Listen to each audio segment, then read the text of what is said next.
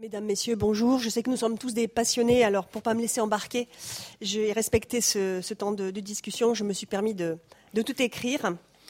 Euh, je suis Céline Davadan, je suis chargée de mission pour le patrimoine euh, à l'Académie des sciences, qui est propriétaire d'Abadia, un extraordinaire château néo-gothique doté d'un observatoire de sciences physiques situé au Pays Basque, à Hendaye, à l'extrême sud du littoral aquitain. Je vous remercie au nom de l'Académie des sciences de nous offrir euh, une tribune au cœur de votre prestigieuse assemblée et nous souhaitons ici vous assurer de toute notre gratitude. Je vous remercie pour votre accueil dans ce lieu au nom emblématique. En effet, nous sommes dans l'auditorium de la galerie Colbert et Colbert m'invite à faire une parenthèse. Euh, Colbert, sous le règne du roi Soleil, affirmait que le savoir scientifique participerait pleinement au prestige de la nation et à son rayonnement. Ainsi, le 22 décembre 1666, il réunit une quinzaine de savants qui tiennent leur première séance commune dans la bibliothèque du roi, rue Vivienne à Paris. Louis XIV leur a confié comme tâche d'avancer et favoriser la science pour utilité publique et la gloire de son règne.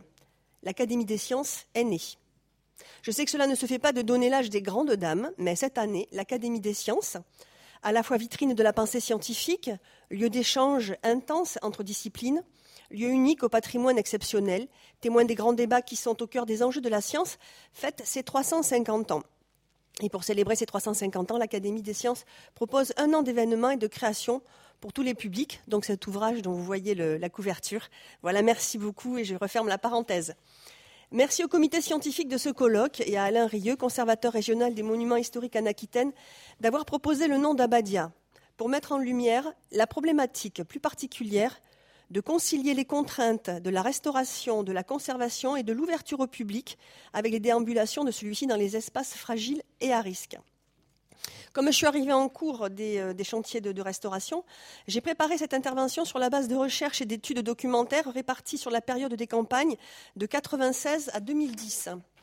L'étude préalable de l'architecte en chef pour les monuments historiques, Bernard Voincher, assisté des restaurateurs Marie Béguet pour les peintures et Isabelle Beda pour les textiles, les rapports de restauration du clos et du couvert, des décors, des mobiliers, des textiles, L'ouvrage d'Antoine Dabadi et de l'Abyssinie au Pays Basque, Voyage d'une vie, paru en 2010 sous la direction de Jean Dercourt, secrétaire perpétuel de l'Académie des sciences, de 1996 à 2010, et plus particulièrement pour le dernier chapitre, qui traite de la restauration du château Abadia, co-rédigé par Alain Rieux, CRMH d'Aquitaine, Bernard Voincher, ACMH et Pauline Lucet, élève conservateur du patrimoine.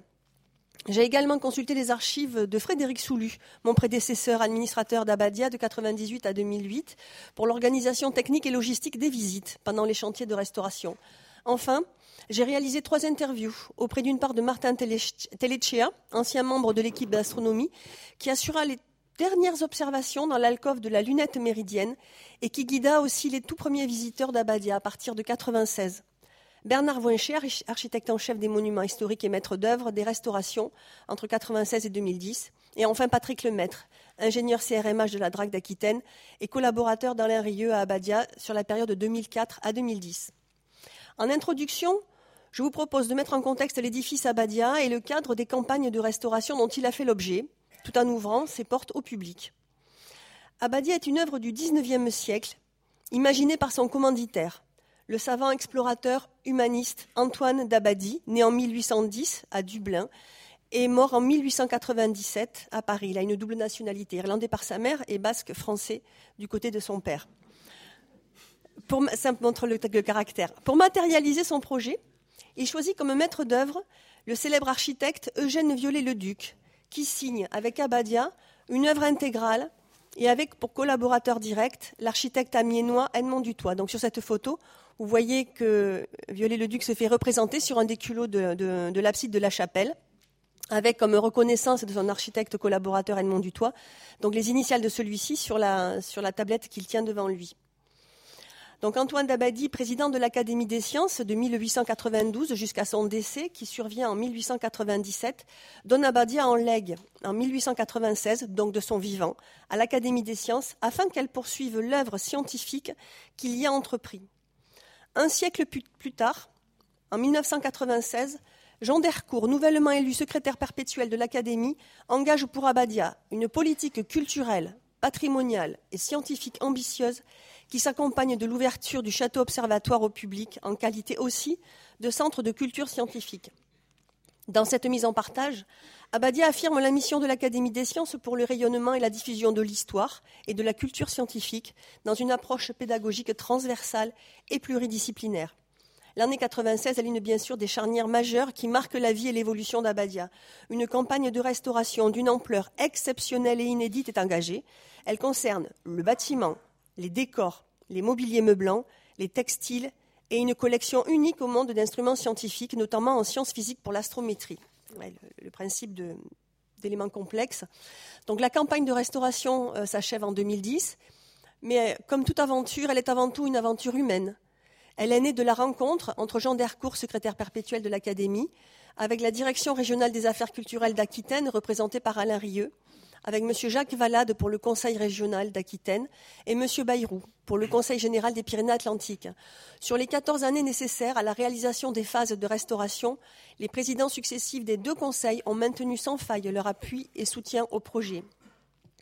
Ce vaste programme de restauration a vu le jour dans le cadre d'un protocole entre le ministère de la Culture et de la Communication et l'Institut de France et les cinq académies portant sur la conservation et la restauration de leur patrimoine, dont Abadia, et garantissant ainsi de porter ce joyau, témoin exceptionnel des arts et des sciences dans certains courants de pensée du XIXe siècle, à la connaissance du public. Simultanément à son ouverture au public, la restauration d'Abadia s'organise en trois phases. De 1997 à 2000, c'est la mise hors d'eau et hors d'air.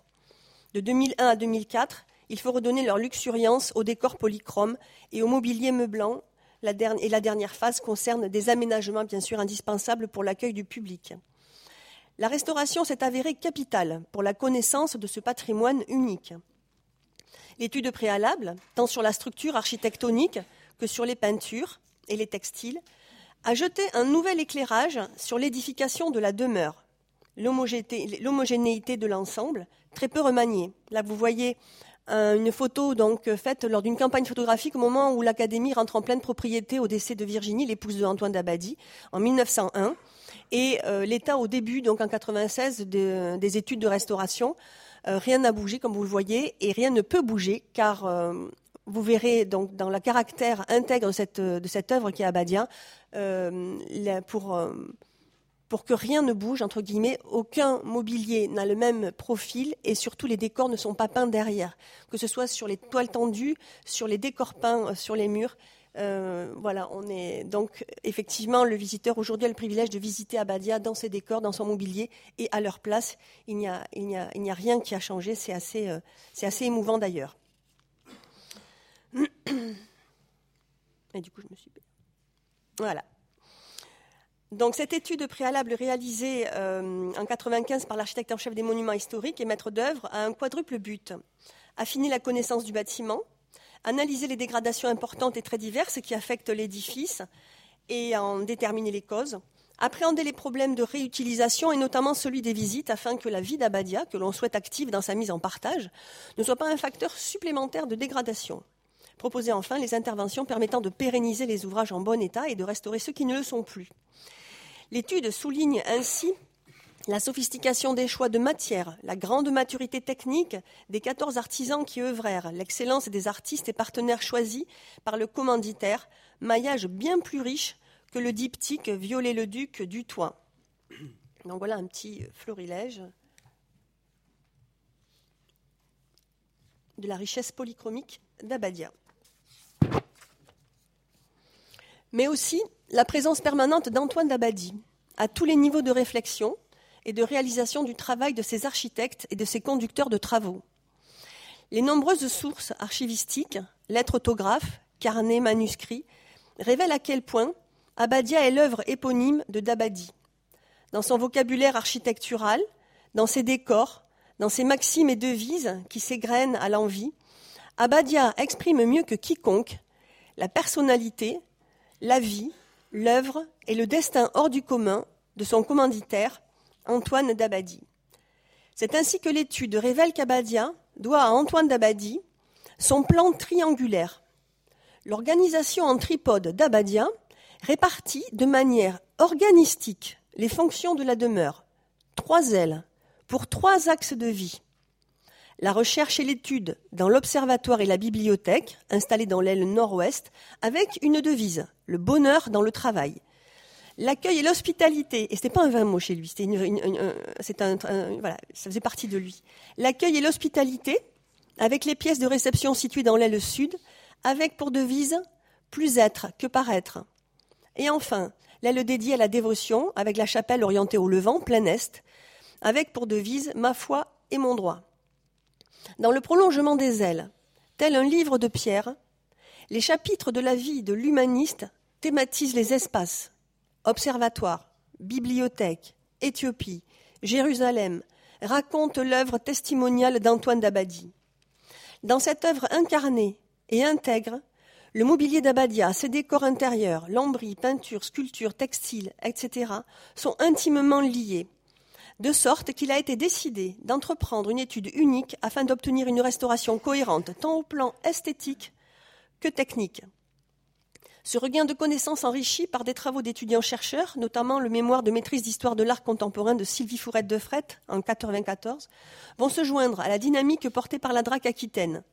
La lisibilité de la demeure ainsi établie, l'objectif de l'Académie d'ouvrir la demeure du savant au public prend forme. La suite logique s'engage par un recensement général du mobilier, des collections d'objets, des instruments scientifiques, et part dans tous les étages du château. Après avoir restitué le lien organique entre la demeure et son commanditaire, il devenait dès lors nécessaire de procéder au recensement, à l'inventaire et au classement des collections du mobilier, des objets et instruments, pour beaucoup épars dans le château et parfois difficilement identifiables, notamment pour les instruments scientifiques. En effet, l'arrêt des activités scientifiques plus de vingt ans auparavant avait entraîné la dispersion des mobiliers, instruments et objets. Certains servaient de décoration intérieure dans les pièces d'habitation, d'autres étaient démontés et au rebut dans les caves, tandis que quelques-uns étaient restés dans la salle de l'observatoire. L'étude terminée, une campagne photographique a été réalisée, les notices rédigées et versées sur la base mémoire du ministère de la Culture pour la collection d'instruments scientifiques sous la direction de Madame Françoise Le et Anthony Turner, expert en instruments scientifiques, et grâce au concours sans faille de l'Institut de France et à l'excellente coordination des services de la DRAC et le conservateur des antiquités et objets d'art Jean Davoigneau, la collection des instruments scientifiques a été classée au titre des monuments historiques en 2001 sous la responsabilité de la conservatrice générale du patrimoine, Muriel Mauriac, et de sa collaboratrice CAOA Hortensia Gauthier, et avec la même dynamique que pour la collection précédente. La collection de mobilier meublant d'Abadia est classée au titre des monuments historiques en 2003.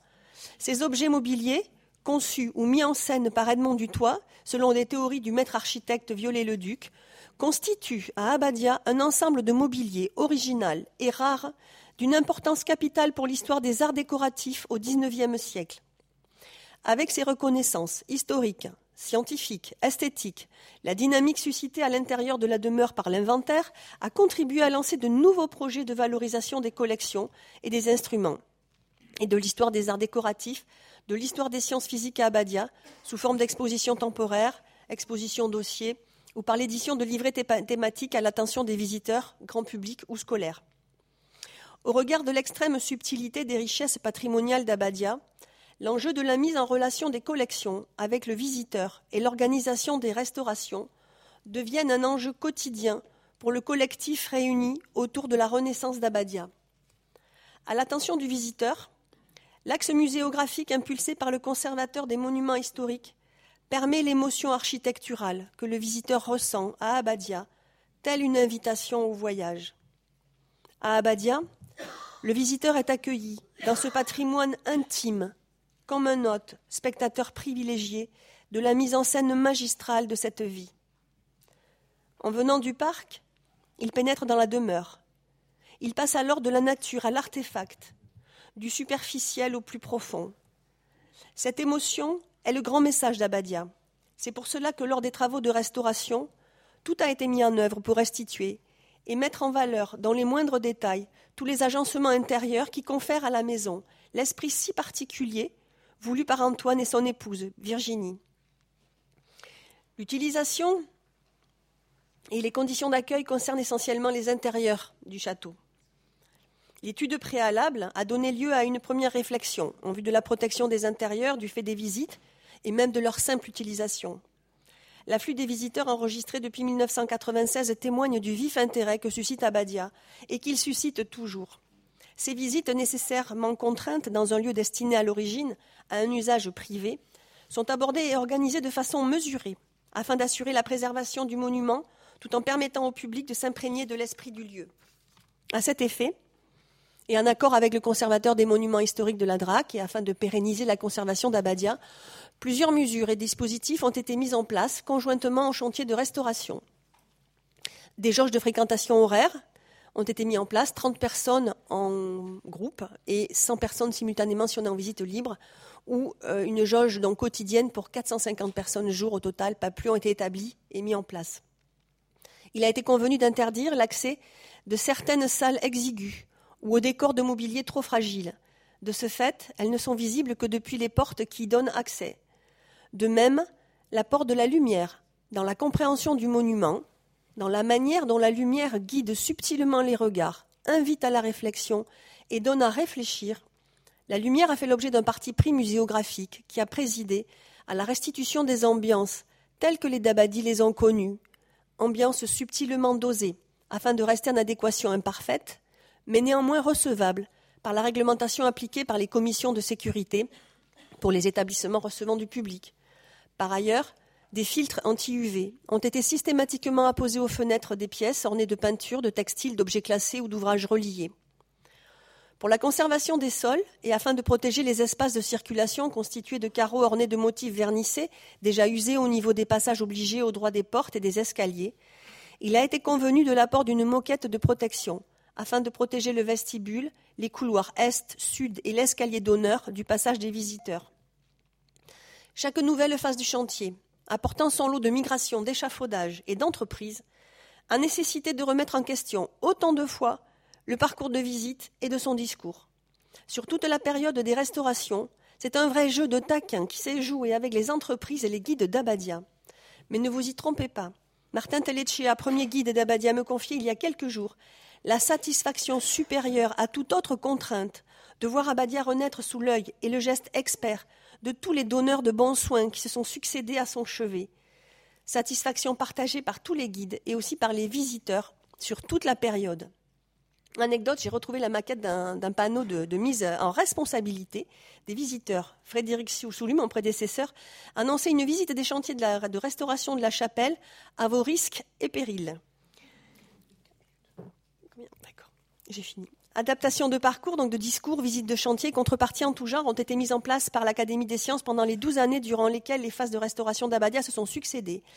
Ce qui m'a marqué dans les témoignages que j'ai recueillis sur l'aventure des restaurations d'Abadia, c'est la collégialité des regards, des expertises du comité de suivi sur Antoine d'Abadi, le premier maître d'ouvrage d'Abadia, qui, bien avant de se lancer dans la construction de sa demeure, avait l'idée d'une œuvre incarnée. Pour les équipes des campagnes de restauration, chaque question, chaque choix acté dans le cadre des comités de suivi semestriels était exemplaire dans ce qu'il démontrait de la qualité des interlocuteurs et de l'esprit d'équipe qui les animait, qu'ils soient scientifiques, experts ou techniciens. Ce qui explique sûrement l'aboutissement fin et harmonieux de ces campagnes, et le public ne s'y trompe pas. Il n'y a pas une journée sans que le livre d'or d'Abadia ne reçoive une mention spéciale pour la qualité et l'excellence des restaurations. C'est un des cadeaux d'Abadia et de ses autres pères au service du public, public qui découvre aujourd'hui Abadia dans la splendeur de ses décors retrouvés. Merci de votre attention.